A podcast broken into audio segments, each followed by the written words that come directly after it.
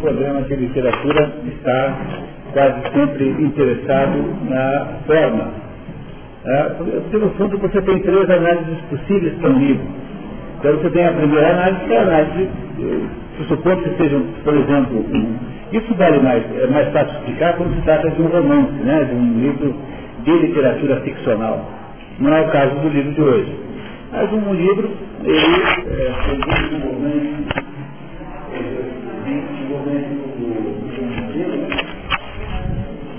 desenvolvimento, um livro, em primeiro lugar, é compreendido na, na sua história, a história que ele conta, e essa é a maior tentação contemporânea, é de não fazer mais isso. Porque, no lugar de compreender a história que ele conta, nós queremos saber como são as, as relações de gênero entre as personagens, as relações econômicas entre as personagens, e na hora em que o, essa estamos sem como. É, tem que ligar aí algum botão aí. Nós já testamos certinho, mas tem aí só um botão que eu acho que pode ligar. E, e, isso é claro que, que, que toda, todas as personagens de romance pertencem a algum sexo. É, e todas as personagens de romance têm alguma vida econômica. Mas o fato de que isso é assim, de que essas personagens existem nessa amplitude, não significa que o autor tenha escrito um livro. Acho que a gente dá atenção. Tá? Já pode um botão lá, talvez. Tá? Opa, tudo bem? Então, estamos começando. E aí, tudo bem? Para trás. Então, a gente, a gente sempre tem, eu já distribuo, já distribuo a palestra, já passo para todo mundo. Tá? Então, o, o, que eu queria dizer é que o, opa, voltou agora vez, né? É que essa mania contemporânea da gente dar importância apenas para as circunstâncias das personagens é uma, uma, uma característica da crítica moderna. A crítica moderna não tem mais preocupação com a história e, e fica então o tempo todo fazendo estudos secundários. É isso que se chama de estudos de gênero nos Estados Unidos, gender studies. Né? Gender ou race studies. Por exemplo, ninguém mais quer entender acabando do Patomar, porque acha que o Patomar é um livro racista. Então, o, o Patomar foi eh, abolido da literatura americana escolar, por exemplo, nos Estados Unidos, Ninguém se interessa mais por aquele livro, a não ser um sujeito que olha para aquele livro tentando buscar ali alguma teratologia, que é o racismo, por exemplo. Né? Então essa, essa coisa moderna não é o modo como a gente faz aqui. Aqui nos interessa sobretudo a história. Em primeiro lugar a história. O que, que, o que, que a, a história está sendo contada ali?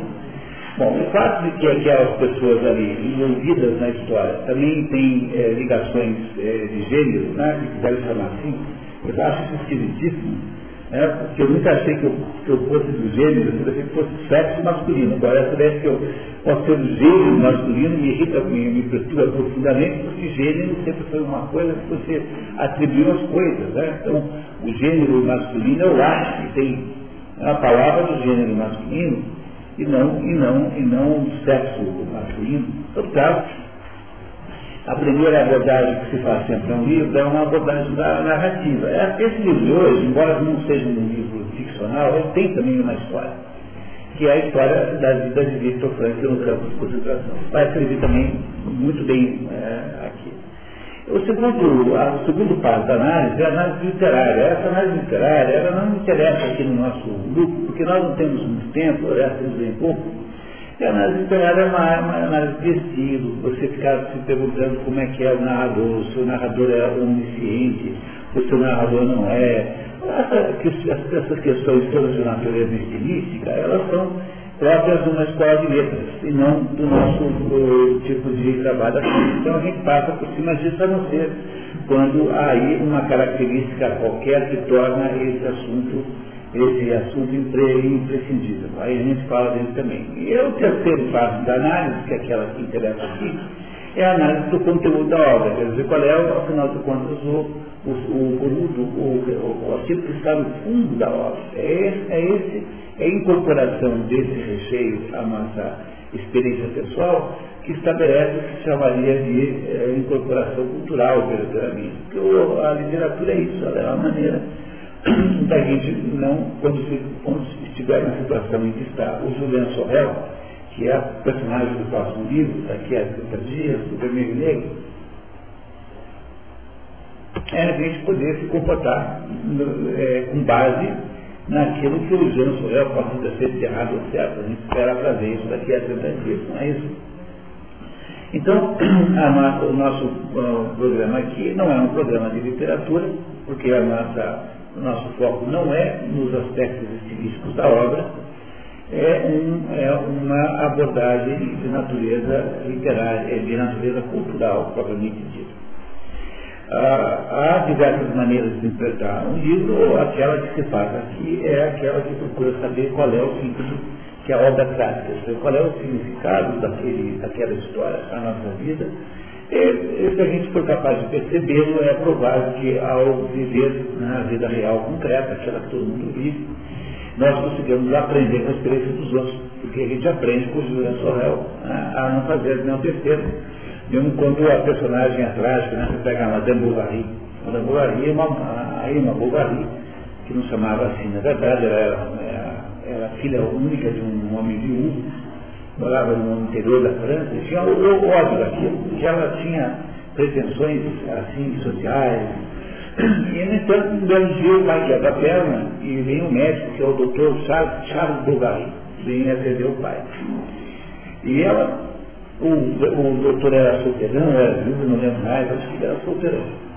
E ela era uma moça, assim, jovem e tal, e ela vê na, na, na, perspectiva de casamento com aquele homem a possibilidade de sair da roça, né? Então ela vai e então, cria aquela situação em que acaba o doutor Bovary casando com ela. O problema do doutor Bovary é que o doutor Bovary é o anti-homem, é, o anti-Emma Bovary, porque ele é um daqueles sujeitos pacatos que morava numa cidade de 10 mil achava que era uma cidade extremamente é, é, movimentada, ele queria morar num lugar menor ainda. Então a, a Emma Bovary não resolveu o problema dela casando com o, com o Charles Bovary, ao contrário, é aqueles sujeitos que querem chegar em casa cedo, dar alpício aos passarinhos, não tinha nenhuma pretensão de ascensão social. E é uma situação normal, quer dizer, é uma coisa normal que uma mulher sinta-se infeliz com o marido. É uma coisa que acontece com todas as mulheres em algum momento da vida. Quer dizer, o marido não corresponde às expectativas que ela tem da vida. E a, a situação da Emma Bovary fica muito pior na hora em que ela é convidada para uma festa na casa de um nobre, que o marido havia tratado lá de um nobre, e convidou o médico e a esposa né, para irem a uma festa, e nessa festa, então, aquelas, aqueles salões maravilhosos, aquelas pessoas, né, tudo que ela queria na vida. Ela é convidada para dançar pelo, pelo, pelo bonde. E aí, então, ela sai da festa, olha para aquele marido dela e fala assim, meu Deus do céu, que não foi que eu fui arrumar um marido desse, né? E aquela situação é insuportável, porque ela tem uma expectativa de vida muito, muito é, diferente daquela que ela é capaz de ter naquele momento. Pois esse é um livro que é, lida com essa história. Todas as historiazinhas que você. Todas as histórias sempre são tentativas de simbolicamente refletir, representar uma circunstância da, da condição humana. Começando pelas histórias infantis. Então, a Bela Adormecida. Qual é o sentido simbólico da história da Bela Adormecida? É, a história da adolescência é uma história feita para meninas, não para meninos. E o sentido é, simbólico da Bela Adormecida é a, a moça não casar com o primeiro traje que aparece. Pois é, esse é o sentido da história. É para isso que ela foi escrita. É, é preciso é, não, não, não impulsivamente casar a primeira oportunidade. Esse é o sentido da história. Né? Então, esse sentido dessas histórias é que nos interessa aqui, eh, basicamente. O nosso repertório é fundamentalmente um repertório ficcional, né, que presta-se muito bem aqui a esse tipo de atividade. Para uma leitura de natureza ensaística, é melhor o outro método, que é o grupo de leitura, que é o método em que a gente se reúne e lê um livro durante dez encontros, o livro todo. Eu mantenho sete encontros, sete grupos como esse, do segundo tipo. Né, esse programa aqui, de expedições, acontece em quatro cidades. São Paulo, Curitiba e duas cidades no Paraná, no interior. E, esse programa, o programa de leitura dos livros inteiro é mantido, são, são, são sete hoje. E há um oitavo que não começou essa semana, porque, por favor, é, eu sei que parece que, que, que com uma pichotagem, né? mas finalmente essa semana finalmente arrumamos uma solução de uma parceria para poder fazer isso de modo viável, depois eu anuncio muito simpático assim. Então nós devemos começar no mês que vem um grupo com aqueles que quiserem ler a ortodoxia de Chesterton, que é um livro é sobre o cristianismo, é uma defesa filosófica do cristianismo, não é um livro de religião. Tá? O Chesterton não era um sujeito religioso no sentido comum da palavra, é um, um sujeito que tem uma atitude assim uh, filosófica e, de certa maneira, voltariana, até mesmo, até para dizer isso, que é um sujeito cínico, assim, muito engraçado, né? Quase não tem ninguém tão divertido na literatura inglesa quanto o Chesterton. Talvez o tão divertido quanto ele seja o Jonathan Swift, que uma vez escreveu um artigo para o jornal na Inglaterra sugerindo diminuir o problema das crianças não vidas, obrigando os pobres a venderem a seus, seus filhos aos ricos fazer churrasco com, com, com, com as crianças, obviamente dentro de, um, de, uma perspectiva de piada, né? né? Mas, mas o, o Jonathan Swift, que era um pianista de marca maior, o Chesterton é um pianista tão engraçado quanto, né? um sujeito genial, né? tendo feito tiradas, tiradas incrivelmente inteligentes, como aquela que eu acho que é a maior de todas, em que ele diz que quem não acredita em Deus não é que não, não, é que não acredita em nada, acredita em tudo.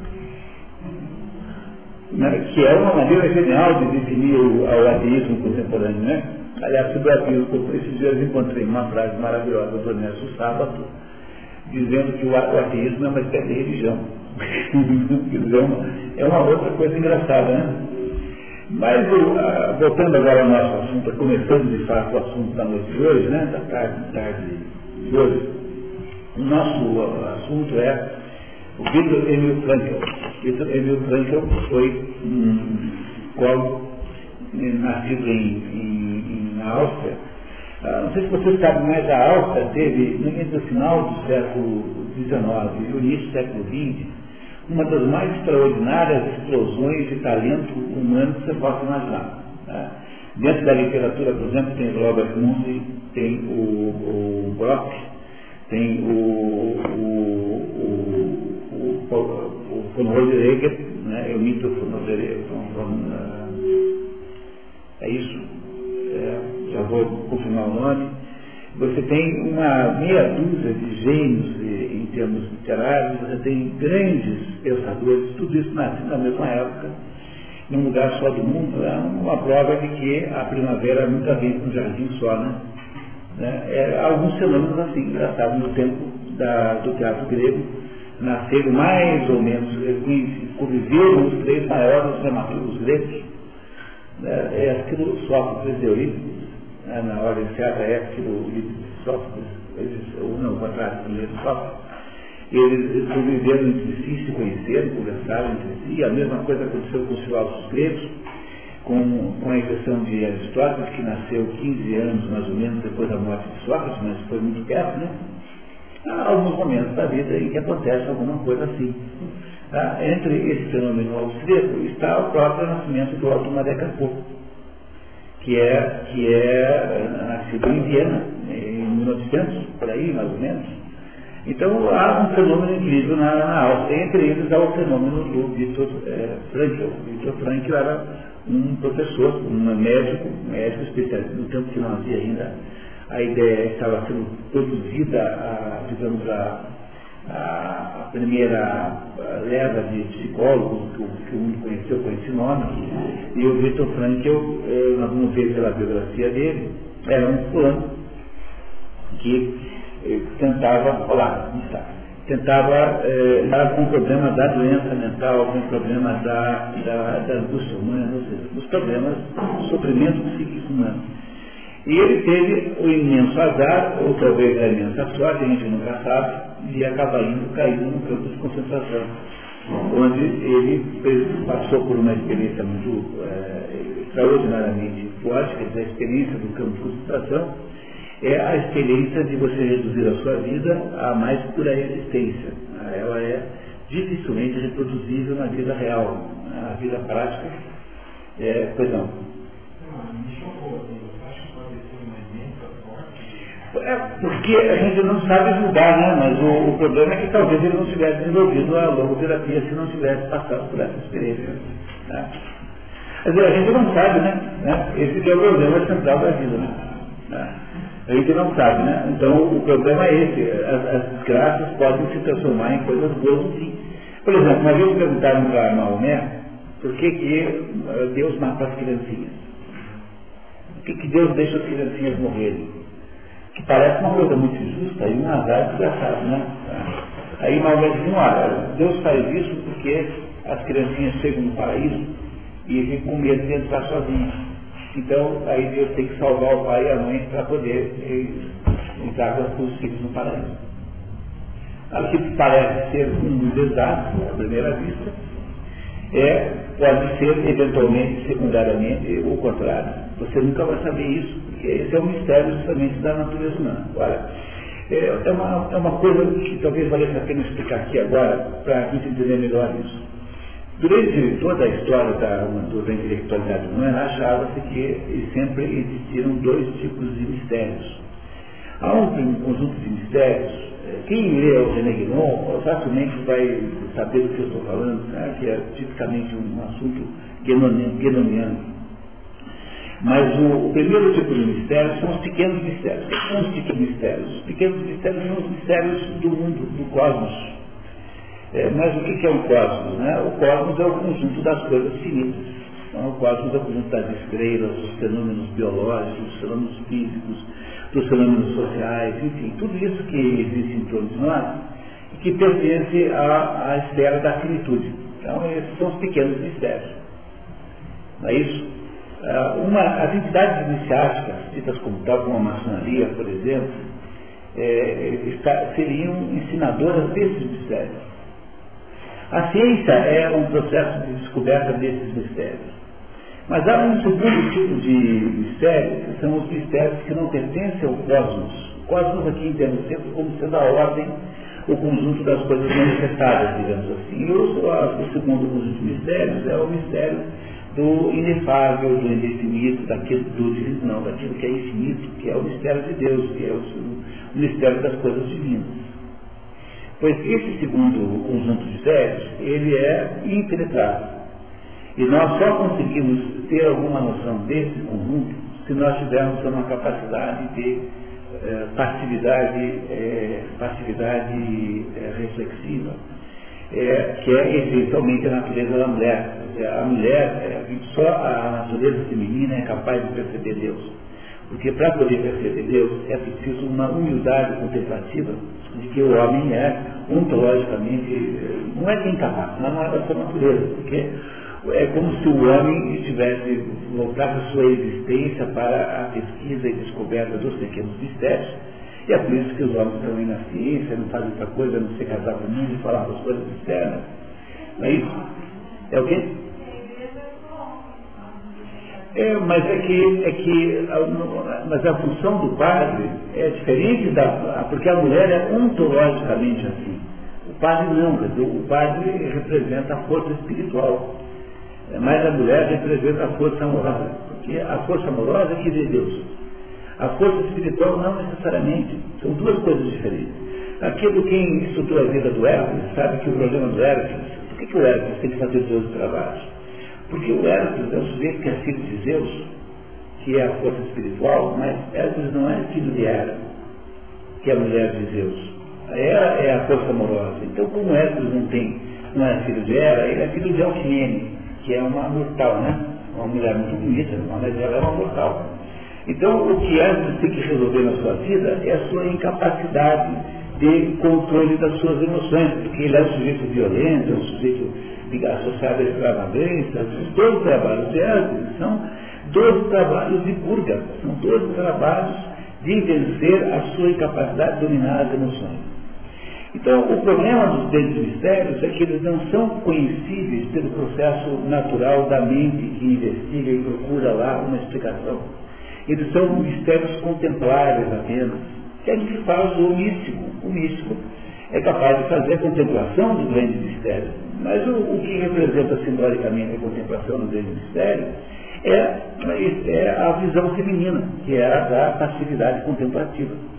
Então, o problema todo é que, para poder, portanto, descobrir alguma coisa da vida, nós temos a mente e a, e a, inteligência, no sentido moderno, para descobrir os pequenos mistérios, mas os grandes mistérios só podem ser contemplados e não podem ser verdadeiramente conhecidos. Essa desgraça do mundo contemporâneo, e como o mundo contemporâneo acha que não tem grande mistério nenhum, porque você não pode medir, não pode somar, fazer, botar, misturar com soda cáustica, fazer não sei o quê. Né? Então, como não há, como o mundo moderno é positivista, no sentido primário da palavra, assim, como ele necessita da, da, da, da, da experiência material, então o que você faz hoje em dia é tentar é, trazer todas as explicações para o mundo dos tempos mistérios. Entendeu? Então, assim, se você está doente, é porque você está desequilibrado, alguma coisa fez errado. Pô, mas que diabo? Quer dizer, você não pode ficar doente sem sentir-se automaticamente, terrivelmente culpado por isso. Então, tudo que você faz nessa vida, tudo que acontece com você, tem de ser explicado no âmbito dos pequenos mistérios. E aí, então, você fica correndo atrás do próprio rabo, porque determinadas coisas só são explicadas do lado de lá dos grandes mistérios, e se a gente não os aceita e não pressupõe a sua existência, a nossa existência aqui é uma existência de tentar explicar tudo por nós mesmos, por fatores humanos. Então, eh, começa essa conversa de desequilíbrio energético, de que você tem algum problema. Eh, se você está doente é porque você fez alguma coisa de errado, entende? Ir à falência é, é fonte de vergonha, ficar doente é fonte de vergonha, tudo o que acontece com você de errado deve ser alguma espécie de punição cósmica. Por quê? Porque você não pressupõe mais a ideia que possa ter uma explicação para isso que está fora do nosso alcance e da nossa possibilidade de explicar. Então, esse é o problema central que acontece quando você reduz os mistérios do mundo aos mistérios cósmicos, esses que nós podemos aí, de alguma maneira, verificar do ponto de vista aí físico. E a, a destruição da, da, da, possibilidade dos grandes mistérios é o maior mal contemporâneo. Então eu sempre digo para os meus alunos que ninguém é capaz de criar uma verdadeira capacidade de pensamento filosófico, a não ser que parta do pressuposto de que há coisas que são impenetráveis. Você a partir do momento que as coisas estão todas passíveis de explicação em tese, você já saiu do mundo do pensamento. Porque não é possível lidar assim com isso. Tá? Tem ter, não pode ser assim. A maçonaria, se for de de verdade, eu também não sei, porque eu não sou maçom. E eles também não sabem, porque cada maçonaria, cada maçom não conta com outro do que anda fazendo. Entendeu? Os pequenos mistérios. Pequenos mistérios. Dizer, o, o, as, as, as, as, práticas iniciáticas, de modo geral, são ligadas aos pequenos mistérios. Elas funcionam quando elas estão respaldadas numa espécie de segurança, que é a partir do esoterismo com quer dizer, quando a, a prática iniciática tem uma, um componente de, de, religião tradicional, porque no fundo, no fundo as práticas iniciáticas são é, é assim, é entender. Imagine a religião como sendo um círculo. E o perímetro desse círculo é o que se chama de esoterismo, com X que são os, os, os no caso dos, dos, católicos, né, a obrigação de fazer todos aqueles sacramentos, né, no caso dos, dos islâmicos, aquelas cinco obrigações que eles têm, só cinco, né, que os islâmicos têm, os judeus também têm. Acho que deve ter também as suas obrigações de lá, no, né, guardar, guardar um, eh, no, durante o, o, o Yom Kippur, etc. Então essas coisas são as obrigações esotéricas com X. É, se você quiser, tiver vontade, só nesses três casos, dessas três divisões, você pode fazer um percurso é, da periferia do círculo para o centro. Esse percurso é um percurso iniciático, que é feito diferentemente conforme as três divisões, porque elas têm, têm focos diferentes. Mas aí funciona, porque quando não é assim, você cai no, no bolso do patrício, ou melhor, o patrício cai do seu bolso, né? Quer dizer, quando não é assim, você se presta a iniciações que são conduzidas por não se sabe quem, né? estão, não estão protegidas por, por esse aspecto, né? por um aspecto de natureza é, sacralizante, digamos assim. Por isso que a, a iniciação verdadeira é a iniciação que você tem no, no caso dos cristãos, você só tem a vida monástica. Porque os cristãos, embora o Zeneg não tenha morrido achando que tinha que se maçonaria para fazer isso, no caso dos cristãos, a vida monástica é que tem um processo de iniciação. No caso dos islâmicos, tem a, a a, a que é um conjunto de, de, Mas aí não precisa ser monarca, um monge, pode ser uma pessoa qualquer, né, que está subordinada ao mestre espiritual, né, um sheik. E se for os judeus, você faz a cabala, que é um processo iniciático judaico. Mas isso não é para quem para todo mundo, só para quem quer, e isso não salva a sua alma, porque no fundo, no fundo, todos os rituais funcionam. A verdade é que os rituais sempre funcionam em tese. Então, se você batizar o seu filho com três dias, mesmo que ele não entenda nada do que aconteceu, não tenha a menor ideia de julgar o que aconteceu com ele, o ato do batismo tem sentido é, litúrgico. Quer dizer, ele funciona de fato. É por essa razão também que a gente não deve ficar por aí brincando de bruxaria, porque tudo quanto é brincadeira de bruxaria é, tem, no fundo, algum poder de, de existir na prática. É mais ou menos assim, né? Dizer, é, ficar duvidando se você é gay ou não é, não quer dizer que você seja gay, mas já é uma frescura. Entendeu? Entendeu o, o, o problema? O todo ritual funciona. Não é para incorporar espíritos, não é para convocar é, bruxas, essas coisas não é para fazer. A não ser, obviamente, que você gosta de viver perigosamente, mas eu conheço casos, por exemplo, pessoas assim, nas minhas relações, terríveis.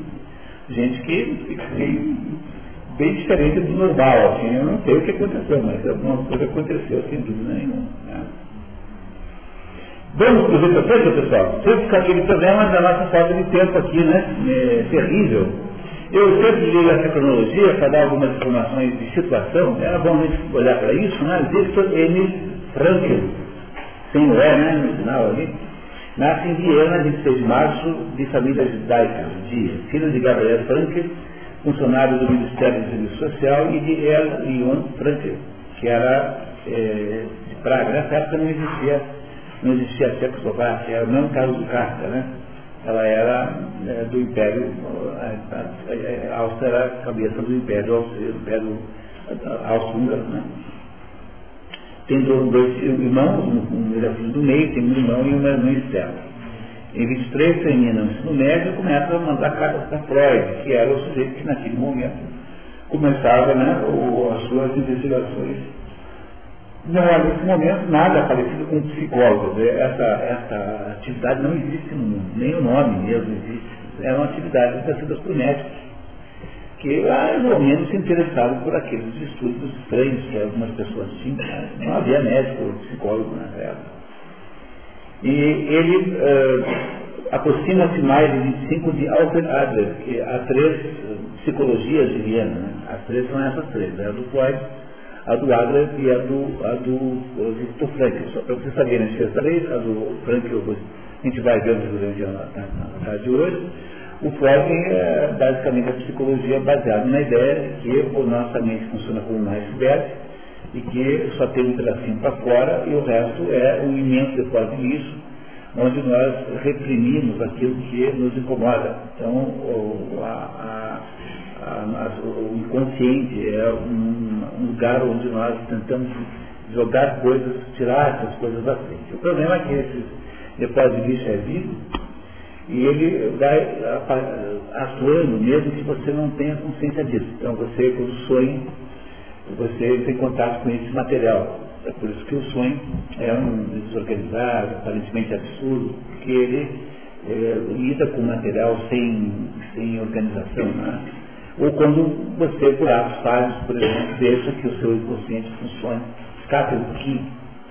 É, essa é essencialmente a, a psicologia de Freud. Claro que é muito mais complexo do que eu estou dizendo, mas parte daí compreender Freud, é daí que você compreende. É claro que essa é uma psicologia. Depois a gente até discute um pouco melhor, com muitas dificuldades epistemológicas, digamos assim, como método de compreensão do ser humano parece muito fraco, depois a gente vê melhor isso, né?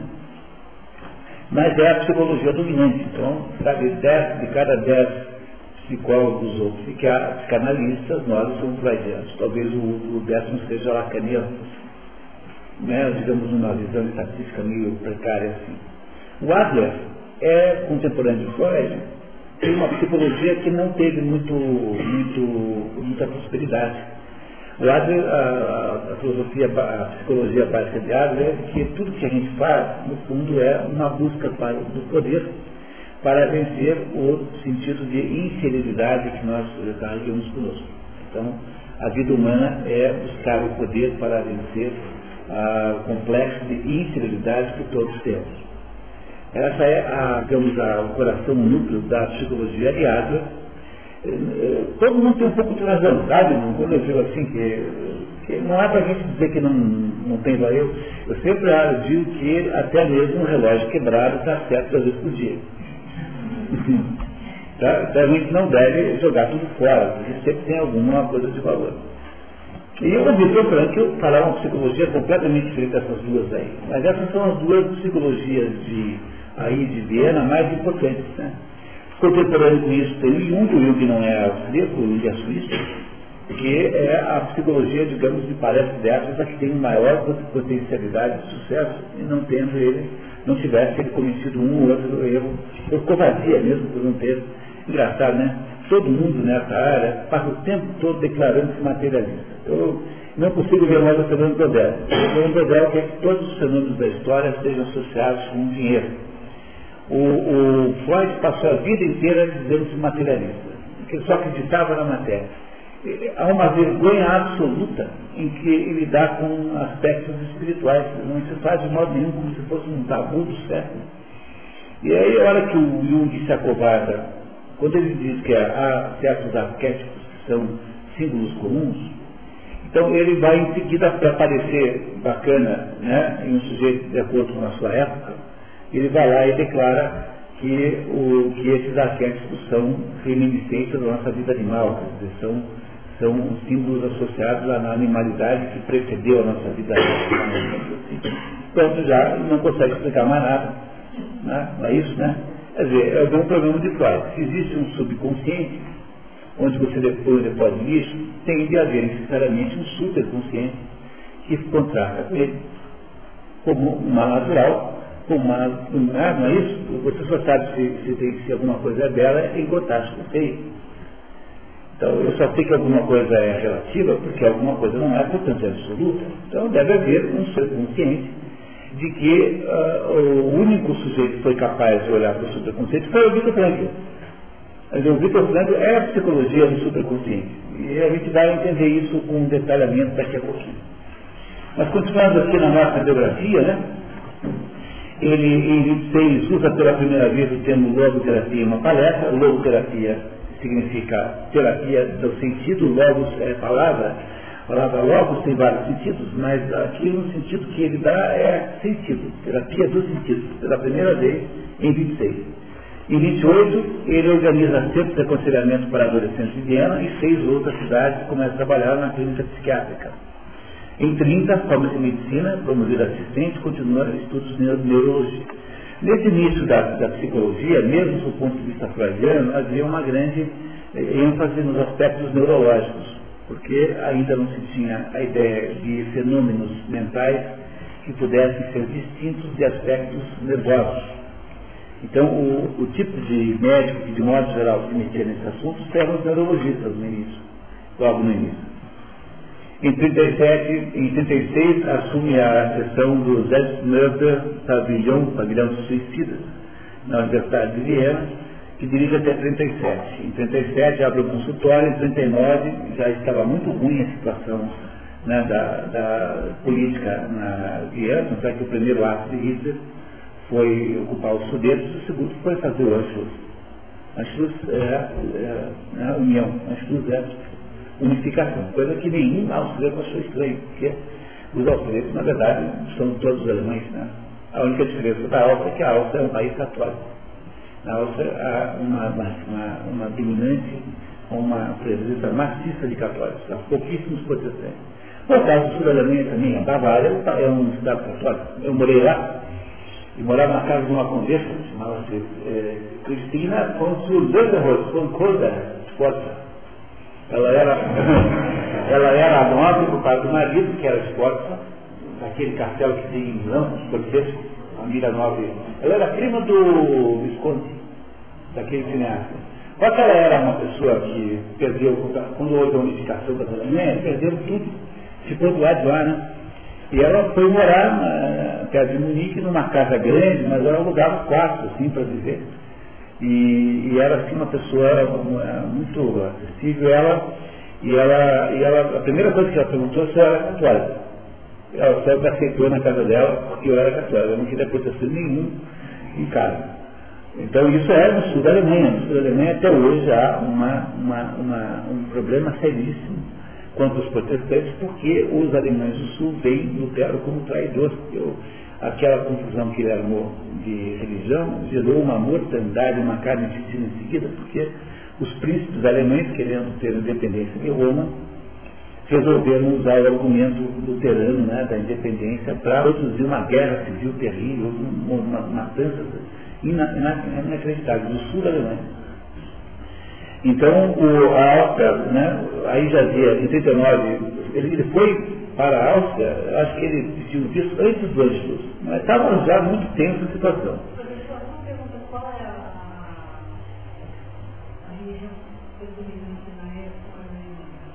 Do, do, do que dá aqui?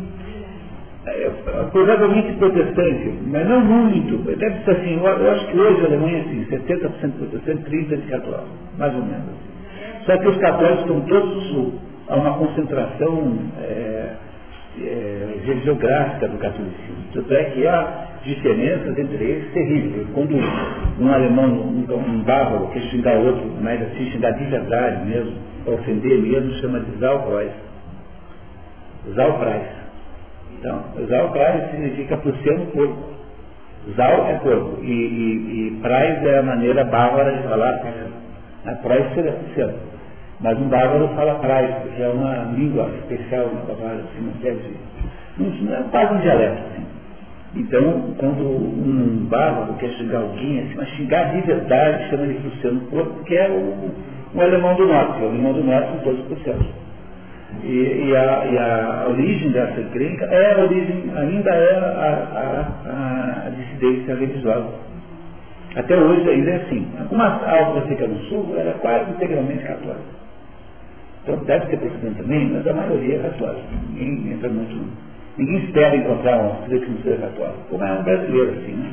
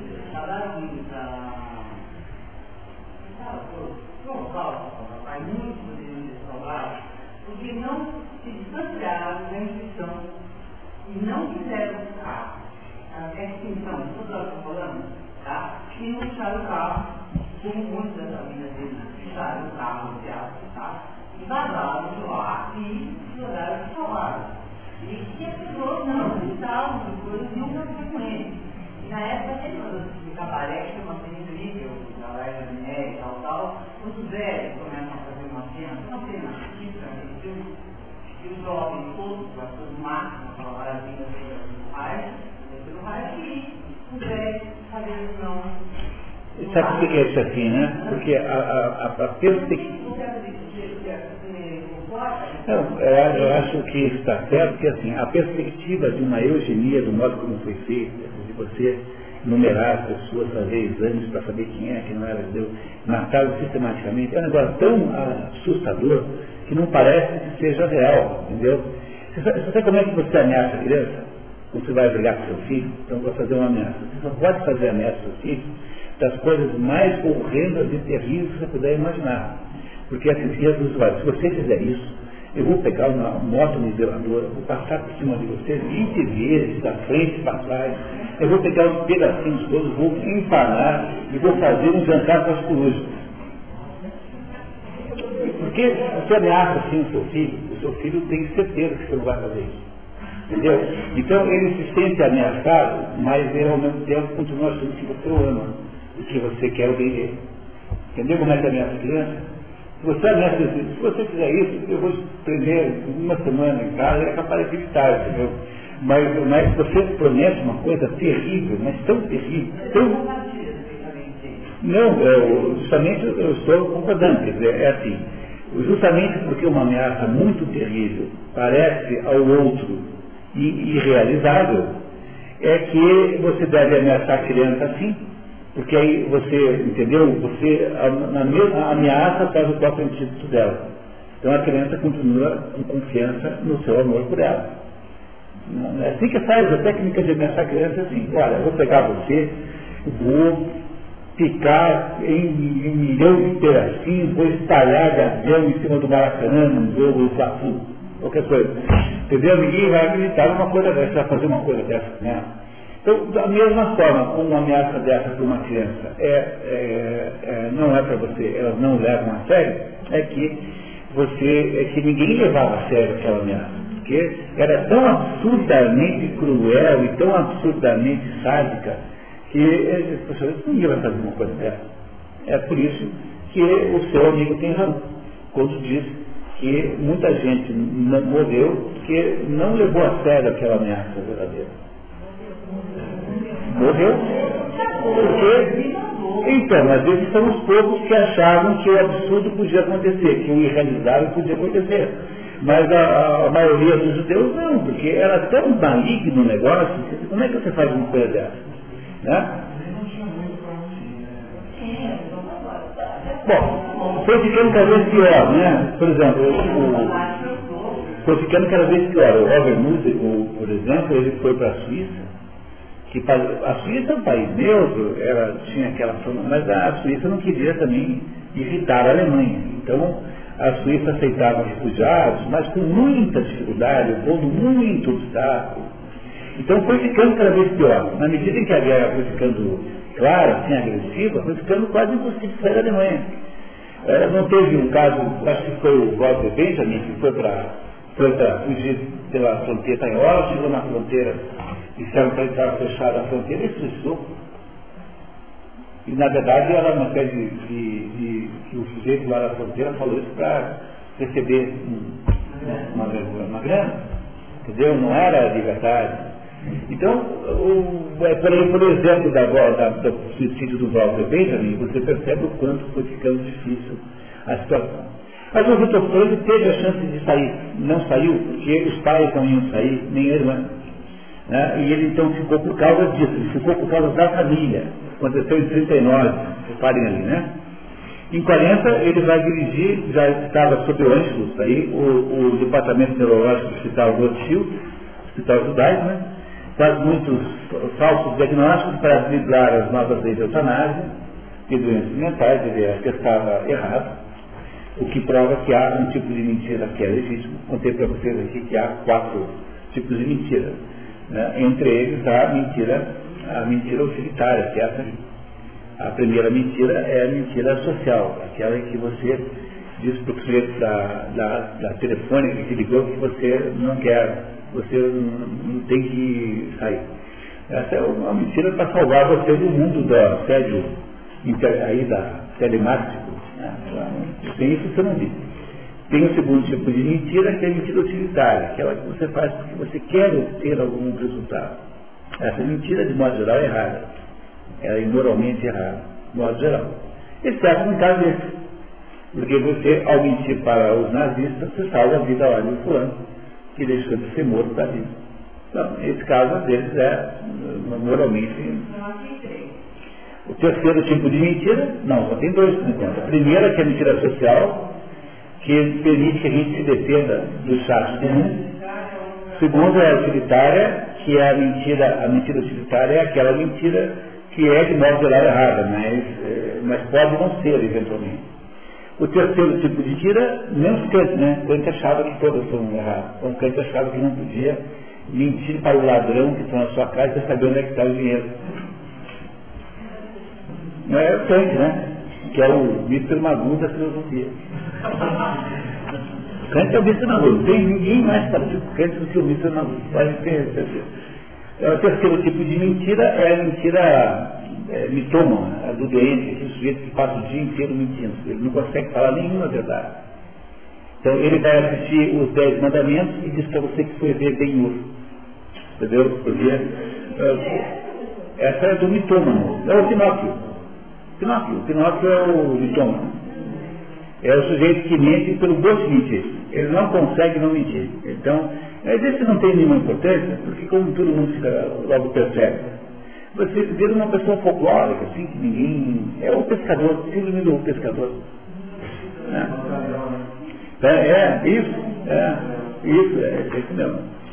E a quarta mentira, que é a mentira mais grave de todas, essa sim é gravíssima, é a mentira existencial. Aquela mentira em que você faz de conta que você é outra pessoa que não você mesmo que é a mentira do médico monstro.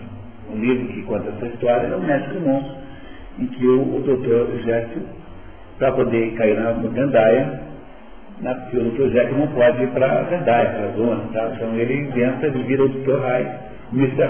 Que vai, cai na gandaia, faz miséria. E quando volta na gandaia, volta a ser o doutor Jekyll. É. é.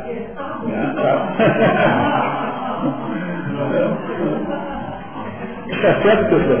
Tá? Muito bem. Então, então, essa é uma que é uma tentativa de aplicação do método aristotélico à mentira.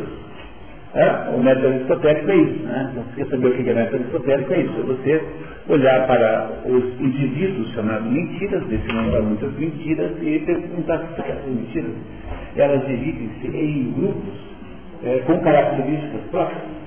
Então, é, por esse mesmo método, é capaz de você fizer o mesmo estudo, você descobrir um quinto jeito de ser mentiroso, né? sei lá, mas como for, é preciso fazer isso para a gente não poder jogar as mentiras todas no mesmo saco, porque elas não são iguais.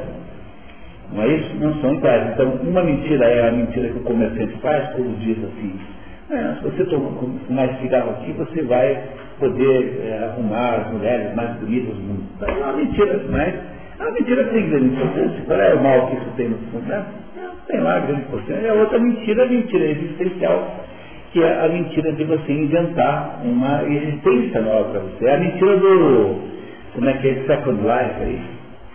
Não tem um negócio chamado Second Life? Então, o Second Life é exercício de mentira existencial. E é um dos modos pelos quais você tende a se eximir da responsabilidade moral. Porque quando depois vão cobrar de você alguma coisa, mas não foi eu. Tá? Porque eu não sou eu.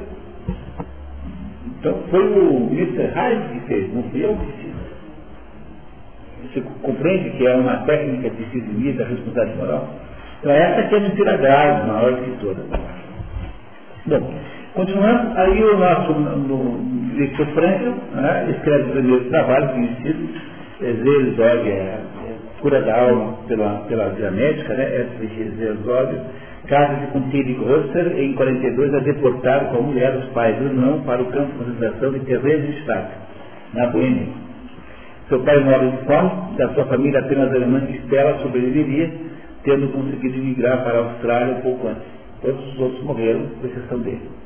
O seu número de prisioneiro é 109.104. Esse número é importante porque quando ele escreveu o livro, o primeiro plano do Victor Frankl era não ter colocado o seu nome na capa, mas ter colocado esse número na capa. E é uma demonstração de caráter extraordinária, porque os judeus, por exemplo, têm um horror ao Victor Frankl, os judeus militantes, porque o Victor Frankl nunca saiu da boca do Victor Frankl uma acusação contra os alemães zero. E os alemães, que, os judeus que ele transformasse esse relato num, uh, uma peça de pressão política para obter reparações, obter. Uh, e tinha se fosse, né, até mesmo simpatia. Né, e ele negou-se toda a vida a fazer isso, criando encrencas enormes com a, com a comunidade judaica. E, e, a razão pela qual ele nunca fez isso é que ele dizia que toda acusação por os alemães é sempre uma acusação nazista. É, quer dizer que a, a acusação coletiva tem uma natureza nazista. Ah, somos planos, são os alemães, são os cariocas, ah, coisa do, do gênero, quer dizer, toda acusação coletiva tem um componente nazista. Então não, é, não sou eu que fui vítima desse negócio, eu vou agora fazer um, um, um antinazismo tão ruim quanto o outro. Então o Vitor não é um modelo de solidariedade judaica. Também tem esse ponto aqui que é importante vocês saberem. Né? Tá? Que não fica claro no livro, mas é uma informação além. Certo?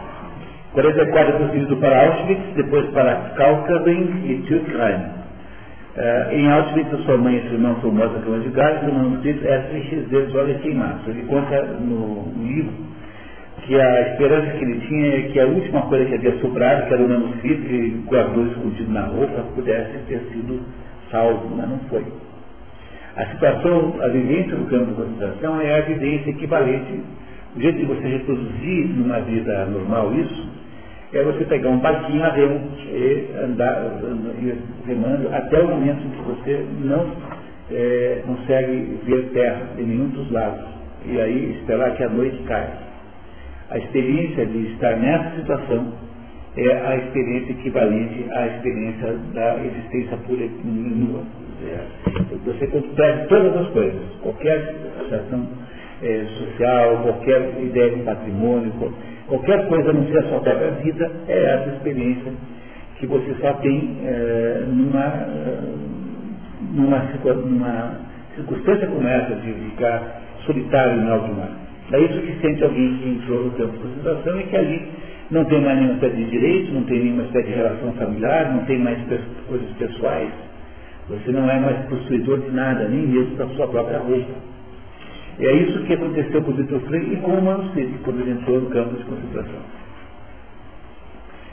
Uh, em 45, em 44, né, ele ainda contrai uma, uma doença comum naquela circunstância. Né? Então não era pior porque tinha um inverno muito forte, então o inverno fazia um processo de sanitário, assim, mas se não fosse assim, seria muito pior. É, o inverno mata tudo quanto é praga, né? Diminui a quantidade de doenças. É. é isso, né? É, qualquer é, variação de temperatura ajuda muito. Em Curitiba não tem nem. Só tem caso importado. Com 3, 4 graus a menos já não tem. Entendeu? É assim que, que, que funciona.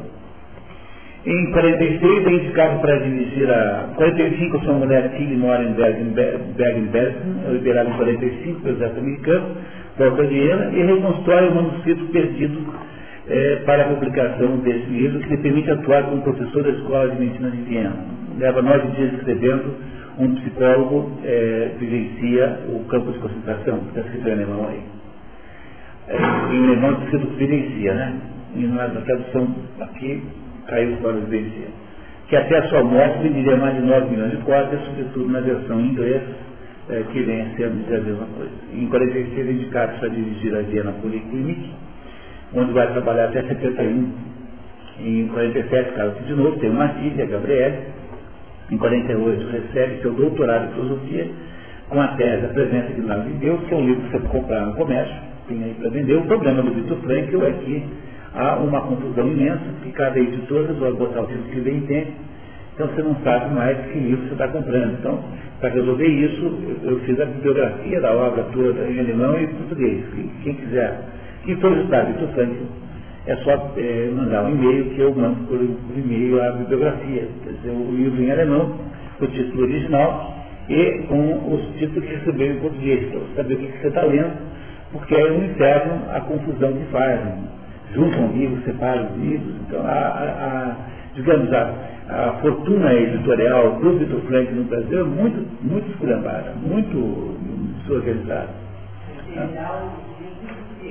É, quando tem, né? Porque nem sempre tem. Então, quando há um livro em português equivalente a um alemão, então eu dou o título do.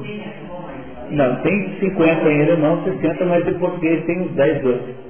Mas como o título do livro em português. Não é a tradução do título alemão, entendeu? Não.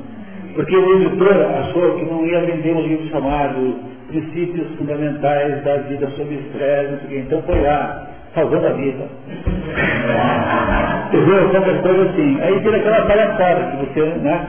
Vira aquele negócio em Portugal que o, o deram para aquele, isso que é verdade, deram aquele filme Psicose, o título de o, o filho que era mãe. Né? Filho que era mãe.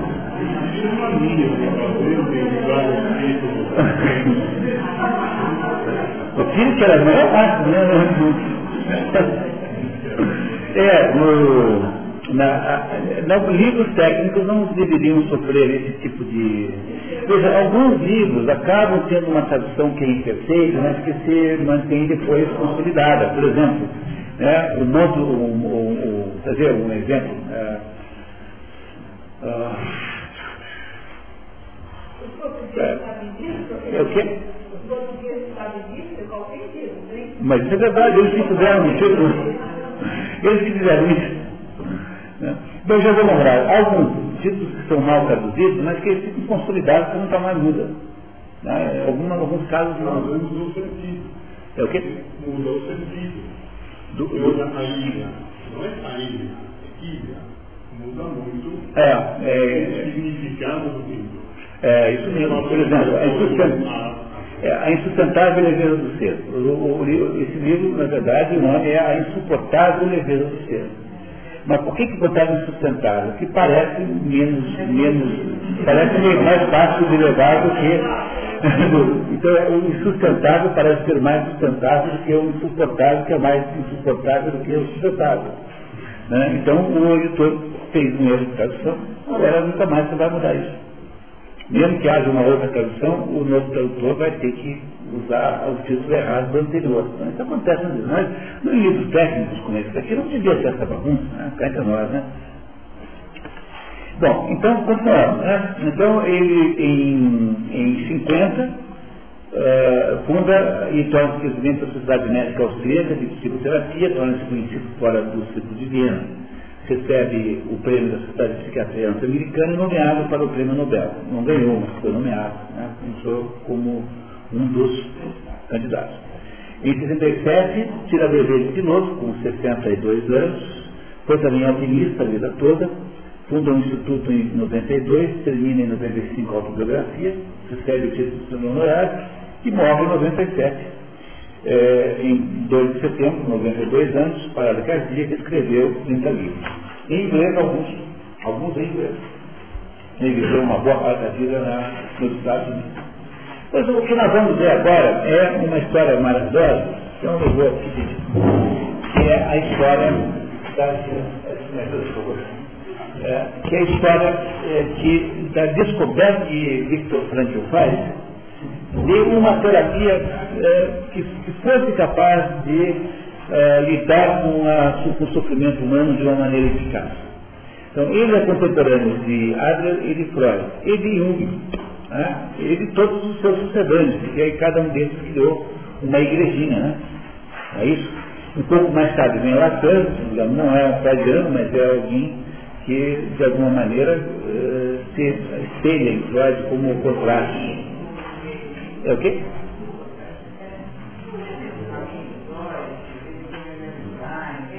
Não, mas aí é a igrejinha do Freud, né? É, mas, mas o Lacan não é essencialmente um freudiano. Ele é um sujeito que pode ter aspectos freudianos, mas ele não é um freudiano como discípulo. Ele criou, na verdade, uma psicologia autônoma. Tá? E eu, ele não, não é freudiano no sentido que Melanie Klein é freudiano. Ele é um que criou uma, uma é, o Lacan é um, digamos assim, tem alguma coisa de inspiração freudiana, é uma inspiração freudiana associada com o estruturalismo com os conceitos do estruturalismo. Então, o, o Freud é, o maior, uma, é a igrejinha mais, mais forte de todas. Né? No entanto, o Vitor Branco é, tem uma abordagem. Há alguma, alguns psicólogos que trabalham com esse método. Aqui em São Paulo, também você vai encontrar várias pessoas que têm, é, é, que trabalham com o método do, Vitor Frank. Pois não é. Aqui atrás, é, aqui no, no corredor. É. Então, cuidado só não confundir com logosofia. Tem um negócio chamado logosofia, que é um, que é um negócio argentino, que não tem nada a ver com isso aqui. Eu nem sei bem o que é, para ser bem sincero, mas logosofia não tem nada a ver com logoterapia. Tá? Logosofia é uma corrente, eu não sei bem o que é, sabe? Esses dias eu fui tentar entender o que era a tal da nova Acrópole. A nova Acrópole também é uma invenção do argentino, que é um negócio que dá aula de filosofia, mas quando você vai estudar de verdade, de verdade, de verdade, é um centro teosófico blavatskyniano fantasiado de, de, de estudos de filosofia. Ah, essa nova Acrópole, que é um negócio internacional, tem todos os países, inventado por um argentino. Um, um teósofo argentino inventou isso. Então há um negócio chamado logosofia, que não tem absolutamente nada a ver com o Victor Frankl e nem com logoterapia. Então o Victor Frankl criou uma terapia para ser usada em consultório. Então ela é, ela é uma metodologia profissional de lidar com o sofrimento humano. É isso? Então, já tem claro para vocês isso, né? Tem, ela tem componentes filosóficos, mas ela é essencialmente uma técnica, técnica essa que nós não vamos debater aqui, porque né, não seria nem o caso, vamos entender o conceito o sentido da logoterapia. Que tal? Com esse assunto aqui? Porque o, o programa Expedições pelo Mundo da Cultura é uma, uma recuperação do, do verdadeiro sentido das coisas. Né? Veja, o, o, qualquer pessoa hoje em dia que deseja fazer um trabalho de cultura verdadeiro, verdadeiro mesmo, tá? com a competência que tiver para fazer, que cada um tem um jeito de ser, né? Então, tem que raciocinar como raciocina criador de cavalo. Eu, todas as raças de cavalo, todas, sem exceção, são todas descendentes do cavalo árabe, que é o cavalo, digamos, primitivo. E mais as raças têm características diferentes. O cavalo árabe em si próprio não tem nenhuma especialidade, como tem, por exemplo, o peixerron, que é um cavalo para puxar carroça, cavalos imensos, enormes. Antigamente, quando não tinha tanque de guerra, quem puxava carroça no Brasil eram os peixerrons, um cavalo, é, acho até que é belga, tenho impressão.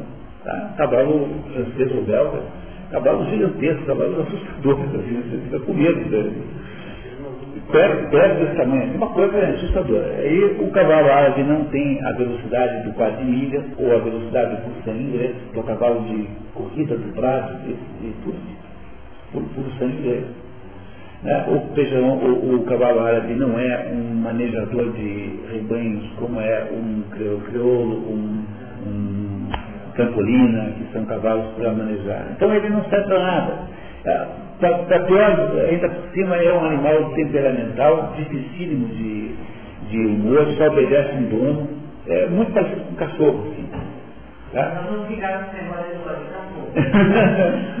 mas, mas o cachorro é assim. Pode ter algumas exceções, né?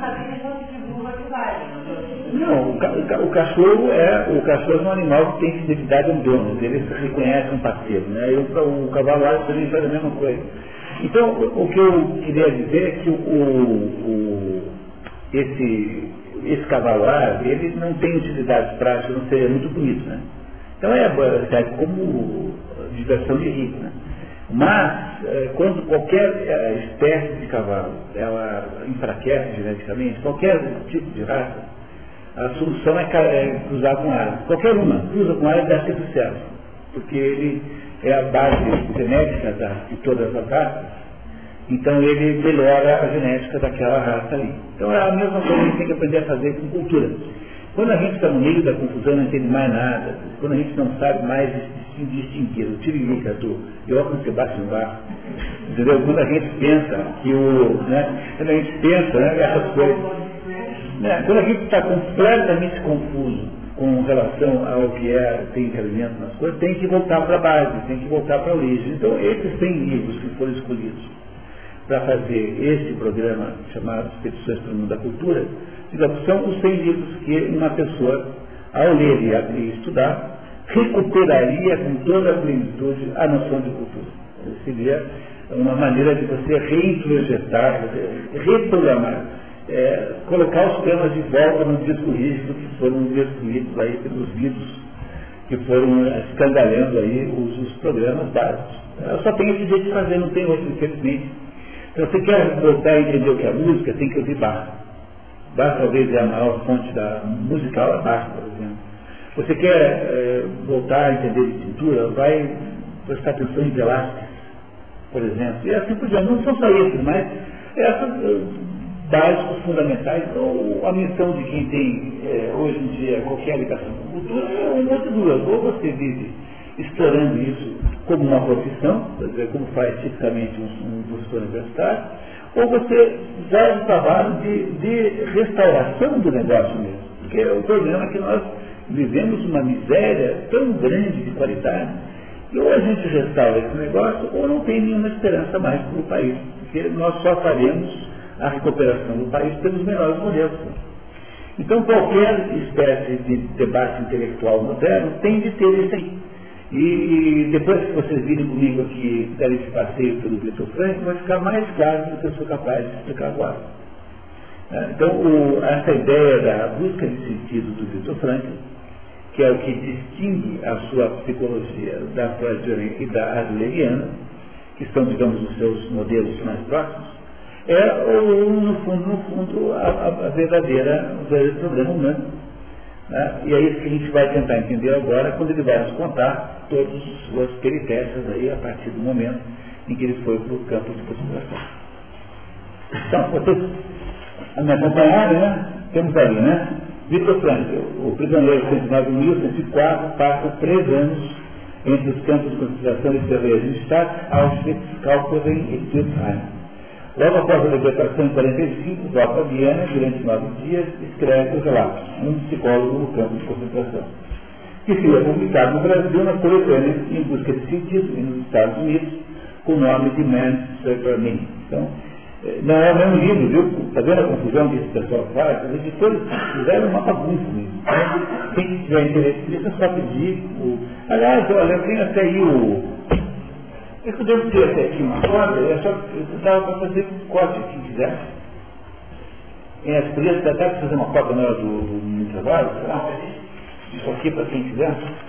Ah, aqui, ó, tem aqui um, uma, uma corte aqui do. Depois só dizer que as pessoas querem tá? e, a gente faz igual. Só tem como eu aqui, se eles estudar o. Frank daqui para frente, se quiser entender um pouquinho a bagunça. Né? Aí vamos lá, né? Aí é, a vivência do internamento aprofundou em franco a compreensão do método terapêutico logoterapia, é, terapia do sentido, já esboçado em 26, cujo manuscrito havia sido confiscado pelos nazistas na chegada a Auschwitz. A segunda parte do livro trata dos conceitos de logoterapia, a terceira é um código escrito de 84 até o do fim O resumo que foi feito aqui, que não é um resumo, na verdade é uma coletânea de excertos, é, atinge todos esses três é, capítulos, sendo apenas o primeiro, o capítulo chamado é, logoterapia. Ele é chamado é, é, Vivência de Campos lá então, pessoal, estão preparados para começar? Então vamos lá, quem, quem está com a... Vânia, por favor, número um. Os psicólogos de concentração. Este livro não trata de fatos de acontecimentos externos mas experiências pessoais que milhares de prisioneiros viveram de muitas formas. Histórias no campo de concentração de sustento, contada por um dos sobreviventes. Não vamos escrever os grandes horrores, já basta, já basta denunciá embora nem sempre se acredite nisso. Mas temos as inúmeras pequenas torturas. Em outras palavras, tentarei responder a seguinte pergunta de modo que refletia na mente do primeiro médio a vida cotidiana do campo de concentração.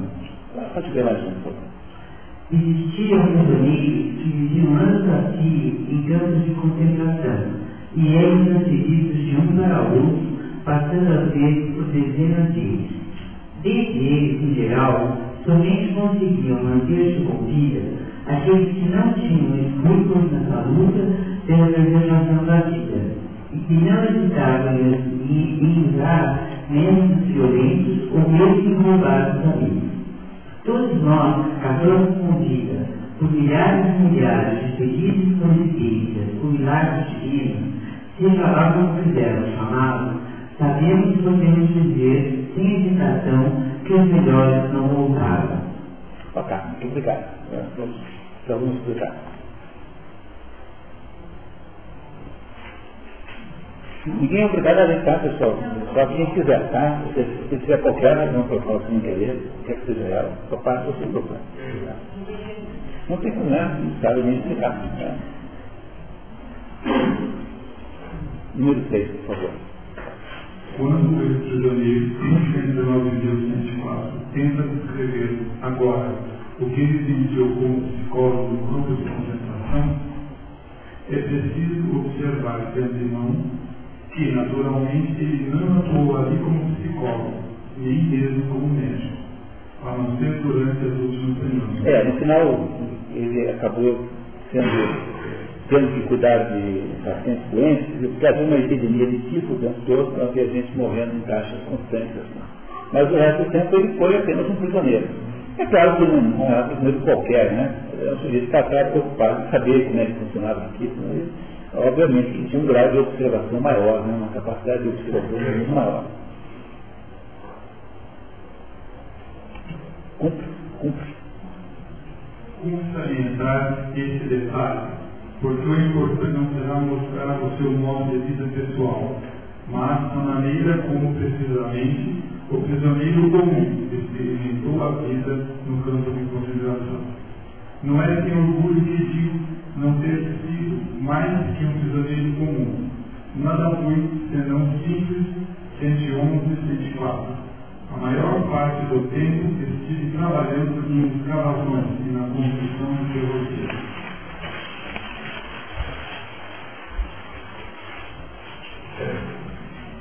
Nesse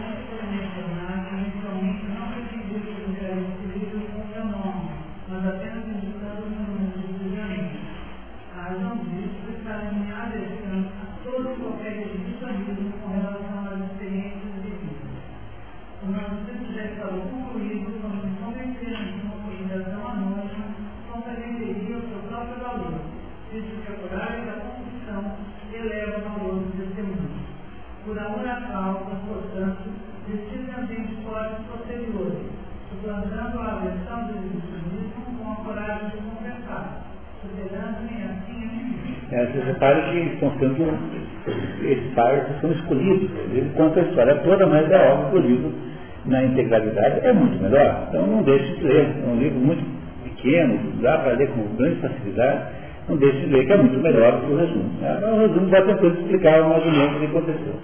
Tá? Quero mais um, mais um por favor.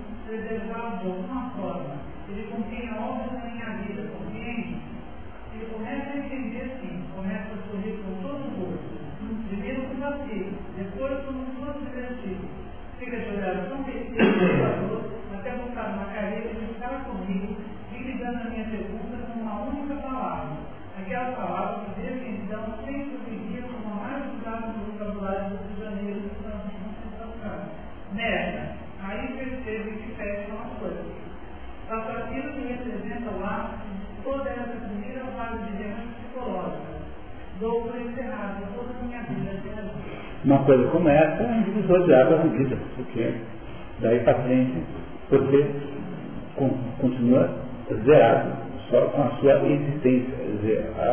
A experiência do campo de concentração é a experiência da redução da vida à mera vida. Só, sem ligações sociais, sem posição social, sem família, sem ligações com os outros, você é sozinho, nu e cru. É isso que aconteceu ali.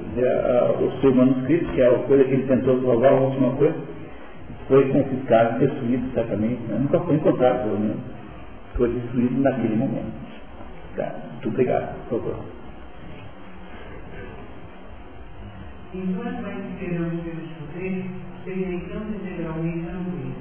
Agora nada mais nosso. Nada não ser literalmente nossa existência muito seleção comum com nossa vida diante, para mim, por exemplo, ficar um toque de fim. Esse, entretanto, teria que ser dado um pedaço de som mais tarde. Para quem no caso Brasil, ainda houve uma pequena surpresa especial à luz. O encarregado de nossa oração pronunciou uma saudação ao qual deu a palavra de honra quem tivesse procurado agora o metal precioso do Brasil seria enforcado por ele pessoalmente, nesse barrote aqui, apontando o dedo. Com muito orgulho, declarou ter esse direito, como encarregado do grupo e segundo o regulamento do é, Um bragueiro é uma, um suporte para uma hérnia. Né? Né? E ele, uh, então ainda podia ser mantido, né? os óculos é, e o cinto, né? mas isso foi tocado com traços duplos exatamente né? mais tarde. Pois é a penúria absoluta, a inexistência não só da propriedade, como da possibilidade de ter a propriedade. Porque uma coisa é o sujeito que é pobre e diz assim, não, mas eu vou trabalhar, comprar lá uma Brasília 73. Bom, isso é uma coisa, então aquela perspectiva de vida, de compra na futura, é uma coisa. Agora imagine uma pessoa que tem a impossibilidade de ter, porque o, a, a, perspectiva concreta é da morte, né, da destruição do indivíduo. Essa situação de anulação completa das perspectivas humanas, a não ser da sua própria vida, é, é a, a, situação que vive o prisioneiro do campo de concentração. Num, num contexto a, anômico, né? porque você não é alguém que foi preso, vai ficar 30 anos preso. E eu sei que está 30 anos preso, ele mantém ligações familiares, ele tem, mantém ligações com o mundo, ele terá um patrimônio, ele poderá até trabalhar lá, ganhar uns trocados, ele tem a perspectiva da cultura. Mas isso não é o caso do Vitor Franco e do, do, e do prisioneiro do prisioneiro, porque a sua perspectiva é absolutamente inexistente, você não tem a menor ideia. Não há nada com que contar nada. Essa situação é desesperadora e destrutiva. É essa situação incrivelmente radical e de, e de limite que o Victor Frankl uh, aprendeu a usar como, uh, como campo de, como laboratório para compreender como é que se salva a vida. Dizer, ele foi no limite da situação humana para daí compreender o processo da vida humana, que é o que ele vai chamar de logografia a partir daí. Obrigado, continuamos, por favor.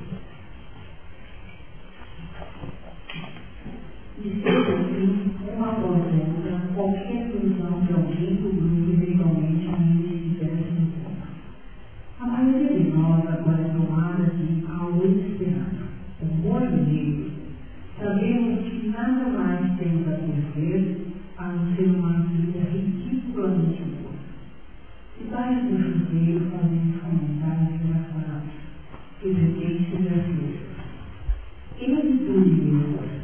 maioria de é de. O diverte primeiro consigo mesmo, depois também com os outros. Afinal, do chuveiro realmente sai água. Ah, podia anunciar que ia chegar, né? Que era um dos métodos de extermínio. Mas são muitas outras coisas triviais que ainda aguardam os prisioneiros recém-chegados. Quem ligrar na medicina tem sobretudo uma coisa os compridos mentes. Em algum livro de estudo constava que a pessoa não consegue aguentar mais que determinado número de horas sem dormir. Trata-se de uma concepção totalmente errada. Eu mesmo tinha a convicção de que havia certas coisas que eu simplesmente não conseguia fazer ou deixando de fazer. Não poderia dormir, cara, não. Não conseguiria viver chope, por exemplo, chope, ပြောတာဒီနေ့ငွေဒီမောက်ဒီဒီဒီဒီ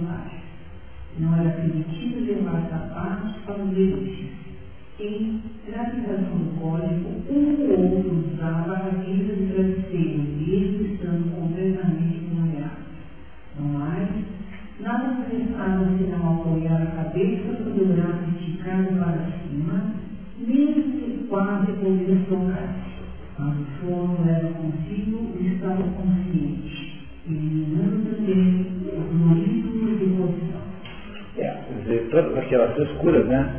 Afinal, todo mundo tem. Ah, tem que ter a temperatura assim, senão não durmo. Ah, o cachorro do vizinho não pode latir, senão não durmo. Tudo isso desaparece completamente nessa situação, porque a, a, a sua, a, concretamente a sua vida é a mais miserável possível. É, é destruição de todos os benefícios da vida prática que você possa imaginar. Então diz aqui que todo mundo consegue dormir de, desse jeito, embora jure que não pode na vida normal, assim, né? que não consiga. Né? Muito bem. João, por favor, nota. A nossa investigação psicológica, no entanto, ainda não está terminada. Nem, nem um pouco nós, prisioneiros, já atingimos esse ponto no curso dos eventos. Estamos ainda na primeira fase da, da reação psicológica. À atuação sem saída, ao perigo de morte e ao que nos, a nos respeitar a cada dia, a cada hora e minuto face à possibilidade da morte de outros, na maioria, era natural que quase todos pensassem em, em princípio, mesmo que apenas por um momento. Lembra que ele foi diretor do Velho Senhor, né, do pavilhão dos suicidas lá no hospital antes de Paraí, né? Em virtude de minha ideologia básica, que se esclarecerá adiante, na primeira noite em Auschwitz, pouco antes de adormecer, fiz a mim mesmo a promessa, uma mão apertando a outra, de não ir para, para o tiro. Essa expressão, corrente no campo, designava o método usual de. Tocar no arame farpado, eletrificado de manutenção. Tomar a decisão negativa de não ir para, para o fio, para o fio, não era difícil. Afinal de contas, a tentativa de suicídio não fazia muito sentido.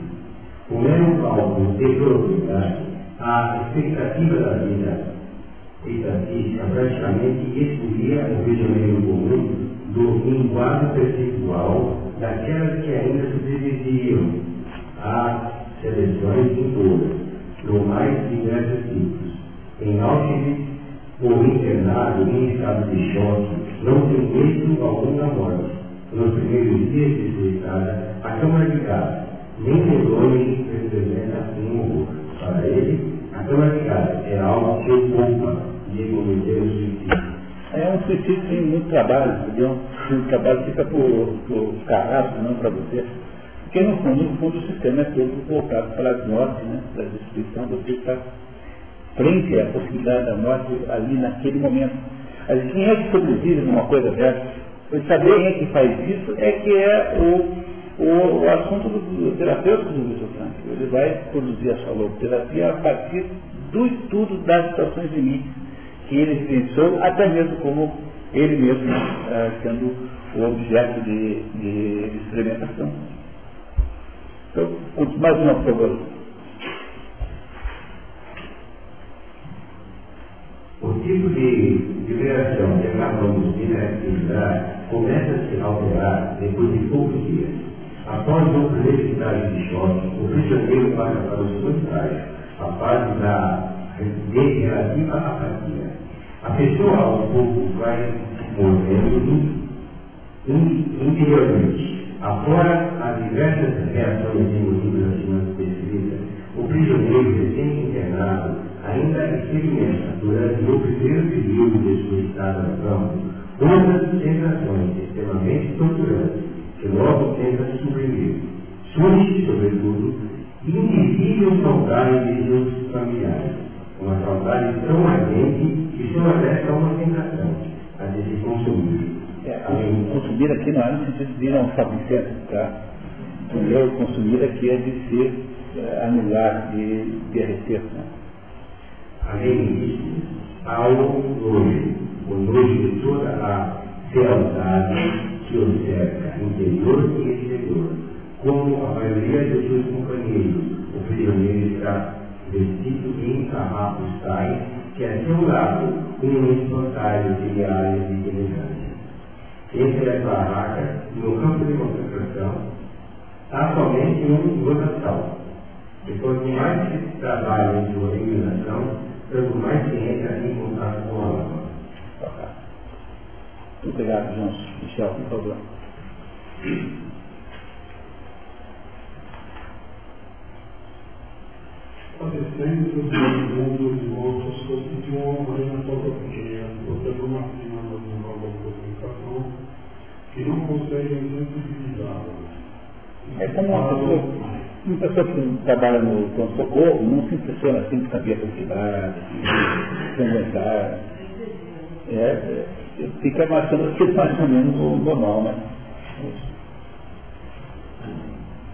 Por certo tempo estive no barracão onde em que estavam aquartelados e sofriam de disco exaltístico antigo, exaltimado.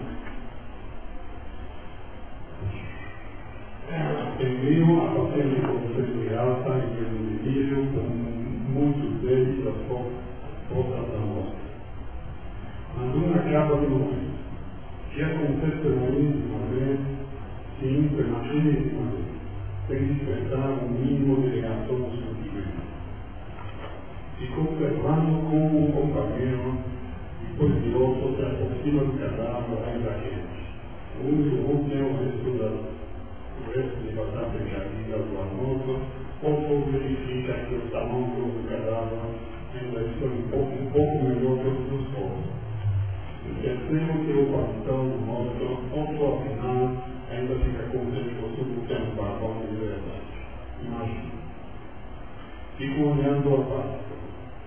Finalmente domino bom, e meu amigo e companheiro enfermeiro, eu um pouco para fora do baralho. A miséria humana no seu absoluto extremo, a insensibilidade absoluta humana, a animalização, a tendência a animalizar, materializar completamente a existência humana. Esse é o processo que se vive nessas circunstâncias. Ah, até como instintivo, né? Mas, mas é que ficou só a vida sobre o sua vida. Você não está mais protegendo os ideais, nem ideias, nem nada, não ter a sua própria vida. Ficou a sua, a sua, aquele conjunto de, de elementos físicos que tem que continuar vivo no dia seguinte. É isso que você se transformou. É isso, só isso. Né? Continuamos, por favor.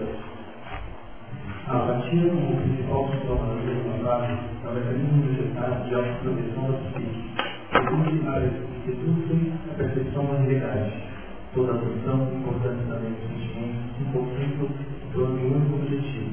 O pretende salvar a vida, a própria e o outro.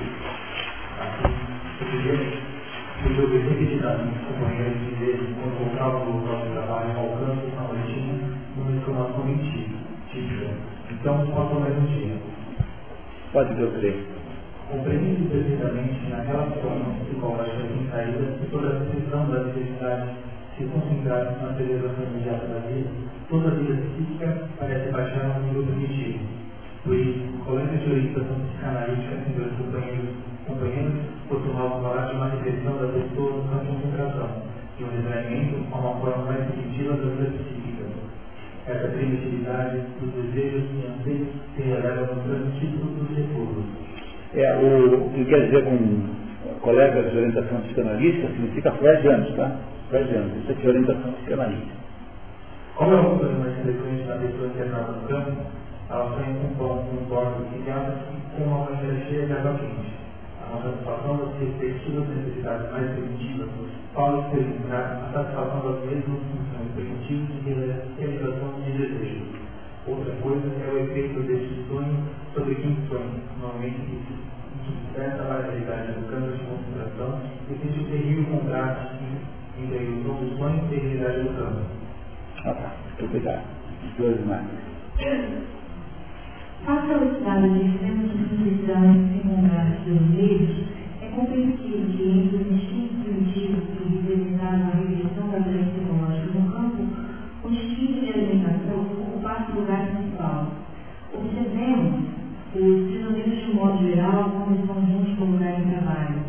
no momento em que não estão sendo rigorosamente vigiados. A primeira coisa que começam a falar é comida. Imediatamente, alguém começará por perguntar ao colega que trabalha ao seu lado, no valor é, do lado, qual é- é, favorito. É, botou um ali, né? O galo? Ah, pro lado no galo. É, isso mesmo. É, isso mesmo. Ao seu lado do lado, qual o seu prato favorito. Começa a tocar receitas e compor menus para o dia em que pretende convidar inicialmente para um encontro, futuramente depois de diversos e de volta em casa. Este assunto fascina tanto que não consegue largá-lo antes do convencionado sinal de aviso, geralmente dissimulado pela emissão de um número, por exemplo, alertando que são no vale da chegada do guarda. É, o, o- essa, essa conversa entre prisioneiros produz, por exemplo, nos restaurantes vegetarianos. Você prestar atenção, o pessoal está trocando receitas de picanha. Assim. Então, mais ou menos assim parecido. Quer continuar, por favor? Na grande maioria dos prisioneiros, a preponderância dos instintos primitivos a peremptória, peremptória, a necessidade de se concentrar sobre a pura e simples preservação da vida constantemente ameaçada, suscita uma depreciação radical de tudo explica a ausência absoluta de sentimento por parte do prisioneiro quando avalia os acontecimentos.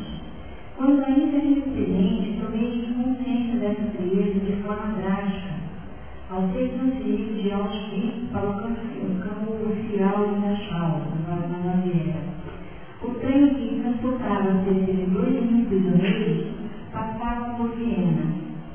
Cruzamos por uma estação vienense depois da meia-noite. O percurso seguinte passava de frente ao verbo que está a casa que nasci e na qual vivi décadas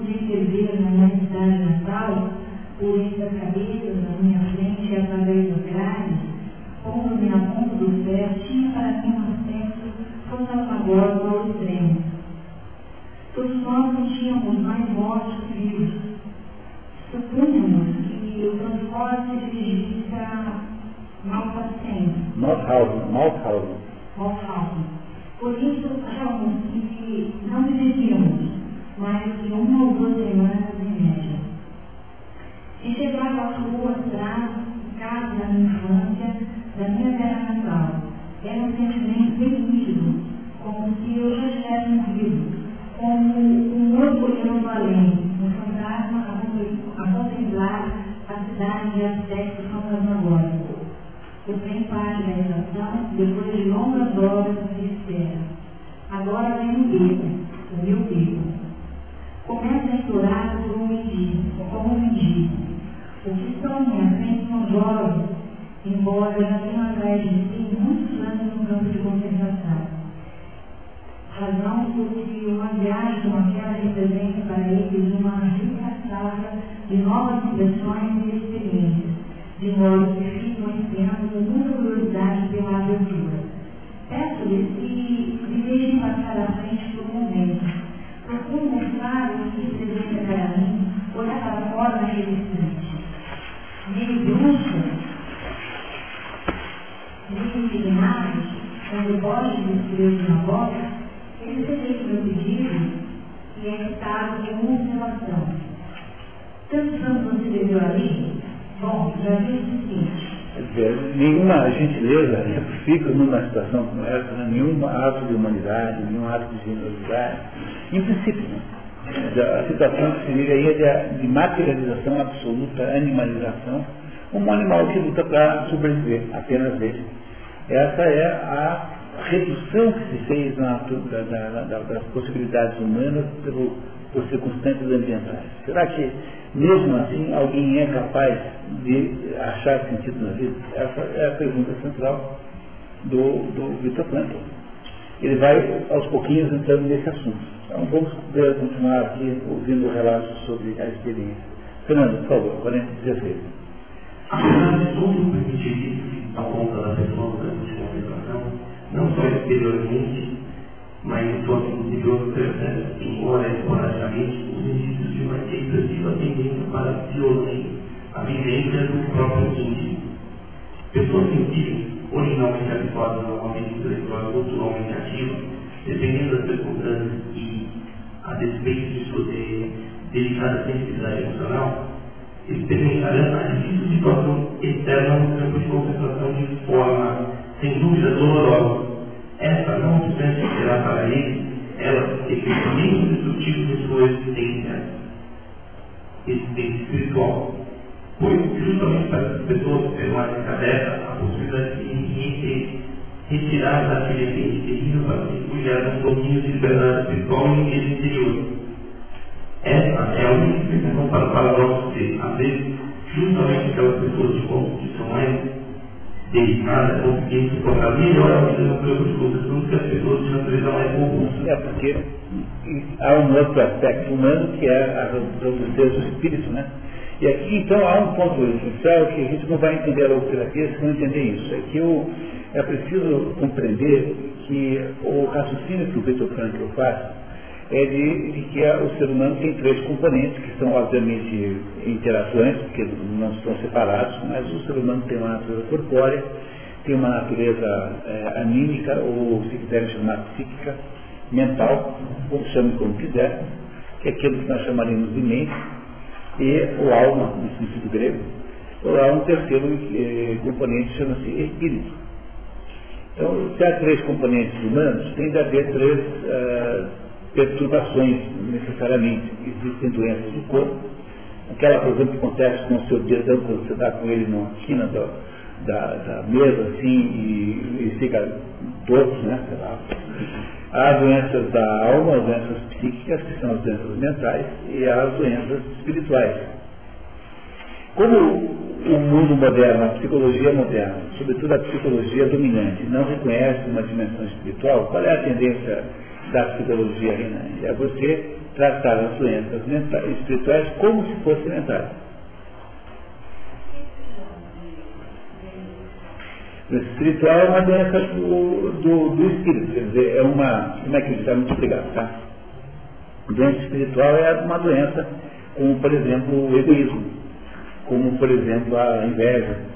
A inveja, eu sempre digo para vocês que a maior da razão pela qual o Brasil é um país que tem uma dificuldade enorme em se desenvolver economicamente, e que está falando aqui é o, o José Munir, economista, né, o meu pedaço economista, que não é um problema político de última análise, não é um problema econômico de última análise. É que o Brasil sofre de uma doença espiritual terrível, tremenda, chamada o culto da inveja. Os brasileiros são profundamente invejosos. O, problema do invejoso é o segundo pior pecado capital. Né? Na, na sequência de pecados capitais, o mais grave de todos é a soberba, é, o último, em seguida vem a inveja, depois vem a ira. Pois há um pecado intermediário, que é o pecado da, da preguiça, que no fundo é a omissão. Né? Depois há é, embaixo né, os três pecados menos graves, que são a gula, a, a avareza, a primeira a avareza, depois a gula e por último a luxúria. A luxúria é o, é o pecado capital menos grave de todos. Não, isso é grave. É o quê? É, porque no fundo, a, a, tanto a gula quanto a avareza quanto a luxúria são pecados da própria natureza humana. São, são digamos, é, exageros e perversões e tendências normais humanas. Não é isso? A tendência ao prazer sexual é uma coisa natural do ser humano. O problema é pecado só quando ele transformou-se no sentido da sua vida. Aí virou luxúria. Entendeu? Agora, o prazer sexual em si não tem nenhum mal, é uma coisa natural, não é isso? Porque se não era para se divertir, por que é que Deus ia ter te dado um parquinho de presente?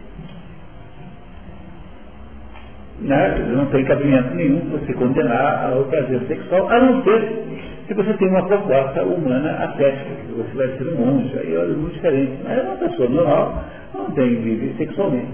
Então a, a, inveja é o segundo maior pecado capital porque é muito grave, porque a inveja ela não é um pecado de uma exacerbação de uma tendência humana. A inveja é um pecado espiritual. Ela é, o invejoso é basicamente alguém que deseja que os, que os outros é, percam aquilo que tem. O invejoso, aquele sujeito fica torcendo para, o, o, para você estragar o seu automóvel bonito, porque já que não pode ter um, então ele quer que você ah, estrague o seu. Não é isso?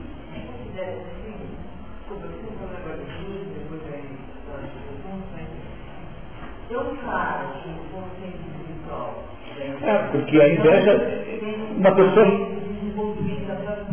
É, é, eu não sei bem qual é a razão, mas uma pessoa que vive invejando os outros e fica o tempo todo torcendo para os outros darem errado, né, porque o invejoso ele é muito ruim, porque ele é destrutivo. Como é que é a inveja na sociedade? É a perseguição aos ricos, a, a tabela progressiva de imposto de renda, é a taxação do, dos produtos de alto luxo, não sei o quê.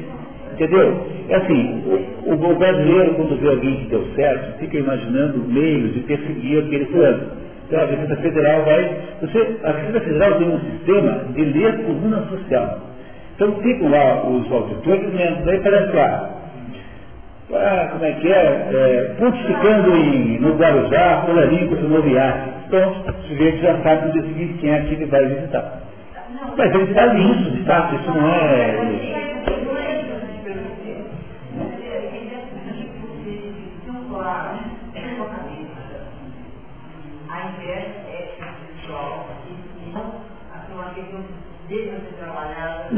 Mas, mas, mas não estou dizendo que não tem cura, tá? Estou dizendo que a origem da inveja não é um problema físico.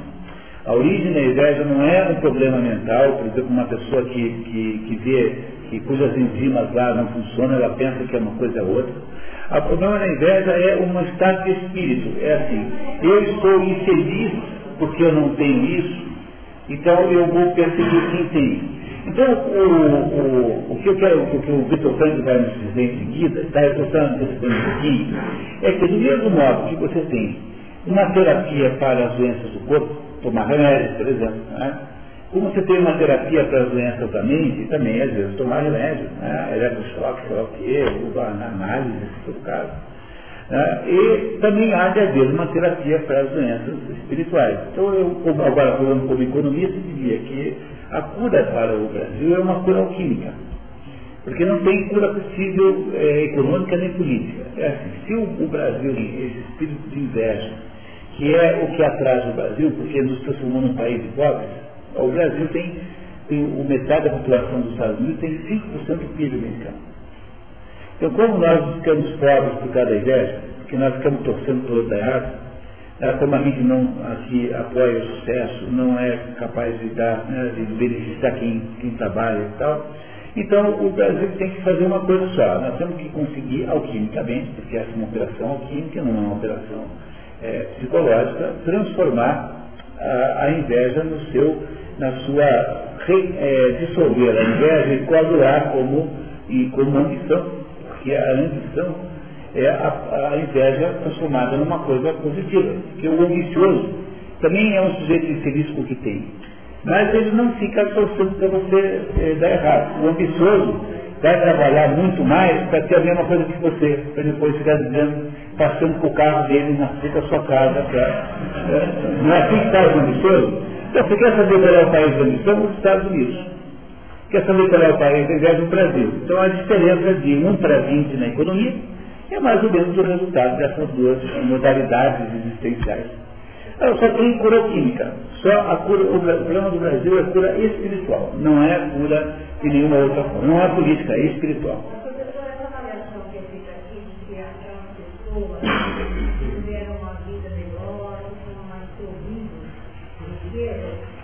Mais estão mais,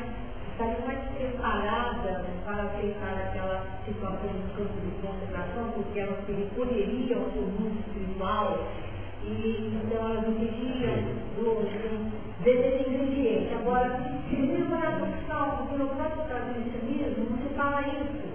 Se diz que é, o, aqueles que estão as condições de riqueza, etc., mais sofridos, são aqueles que suportam melhor o sofrimento. É profissão, professor? Não é, mas justamente o que o Franco está dizendo. O Vitor Franco está dizendo o seguinte, ele ainda não disse, né? Não deu tempo para ele, né? Está dizendo ele, é que o Vitor Franco vai dizer o seguinte, que nessa circunstância absolutamente radical de perda de tudo, irá uh, ter chance de sobreviver aquele sujeito que tiver algum valor, que for capaz de encontrar algum sentido para a sua vida. Ou seja, só é pelo meio do espírito que você consegue escapar daquela situação de penúria material. Então ele vai, na verdade, propor uma tese cristã. Né? O cristianismo diz a mesma coisa. O cristianismo diz para você o seguinte, Deus, Deus coleciona todas as suas lágrimas. Entendeu? Deus coleciona, porque o cristianismo, é, pela sua, digamos, porque isso está no Velho Testamento, né? Que o cristianismo incorporou. Então, a ideia é assim, a vida humana é um vale de lágrimas. Está no Velho Testamento. A vida humana o mundo é um vale de lágrimas, mas Deus coleciona todas elas. Quer dizer, o sentido do cristianismo é o sentido da resignação, em certo modo, porque há alguma coisa que está do outro lado lá que você não entende. Então, se você é um sujeito cristão, a sua possibilidade de sobreviver aqui é muito maior do que alguém que é materialista, que acredita que a sua existência restringe-se àqueles anos que você vivendo ali. Se você acha que você vai desaparecer e nunca mais vai existir depois da sua morte, uma situação como essa aqui é o fim da vida mesmo, porque o, você o, aquele restinho de vida que você tem, você está condenado a desaparecer. Então, se você acredita que pode haver alguma coisa superior a isso, você tem mais chance de sobreviver. A cura que o Vitor Franco propõe é sempre uma cura espiritual. Ele acha que nessas situações de grande eh, estresse, de grande é, inviabilidade da vida concreta, material, que não é só no caso da autoconcentração, mas o sujeito que ficou paraplégico, tetraplégico, alguém que ficou prisioneiro de uma pessoa da família. Então você tem uma mãe doente, pronto, você só tem você para cuidar. Tanto é que a primeira pergunta que você faz em terapia com alguém é assim, qual que é na sua vida a coisa, o trabalho que só você pode fazer? Se você souber responder isso, você sabe qual é o sentido da sua vida. Então, uma pessoa que tem que se resignar ao fato de que vai passar o resto da vida, ou pelo menos muitos anos, escravizado a uma pessoa doente, com um filho que ficou doente, não irá uh, poder viver mais sozinho. Essa situação que parece ser para alguém que tem uma vida muito material, um fim do mundo, né? Porque, pô, é aquelas suas viagens para Miami, e aquelas suas noitadas no, no como é que é, up and down, entendeu? Tá? Não, não. Também é verdade, né? Tá? Tá? Entendeu? Quer dizer, a sua vida social, a sua vida de diversão, e os seus, e aquele negócio todo você não vai mais ter. Mas a sua vida se resume a isso, se você tem uma vida bonita, se a sua vida é uma vida voltada para essa atividade, essa situação é uma situação dramática terrível. Você está louco, você está louco sua existência. Mas será que é assim para todas as pessoas? É isso que o Vitor Franco vai tentar nos ensinar aqui. Vamos dar um pouco mais de chance para ele falar aqui, rapidamente? Tá? Ou paramos um pouquinho, acho que parando, né? São duas horas completadas aí. Tomamos um café e voltamos daqui a 15 minutos.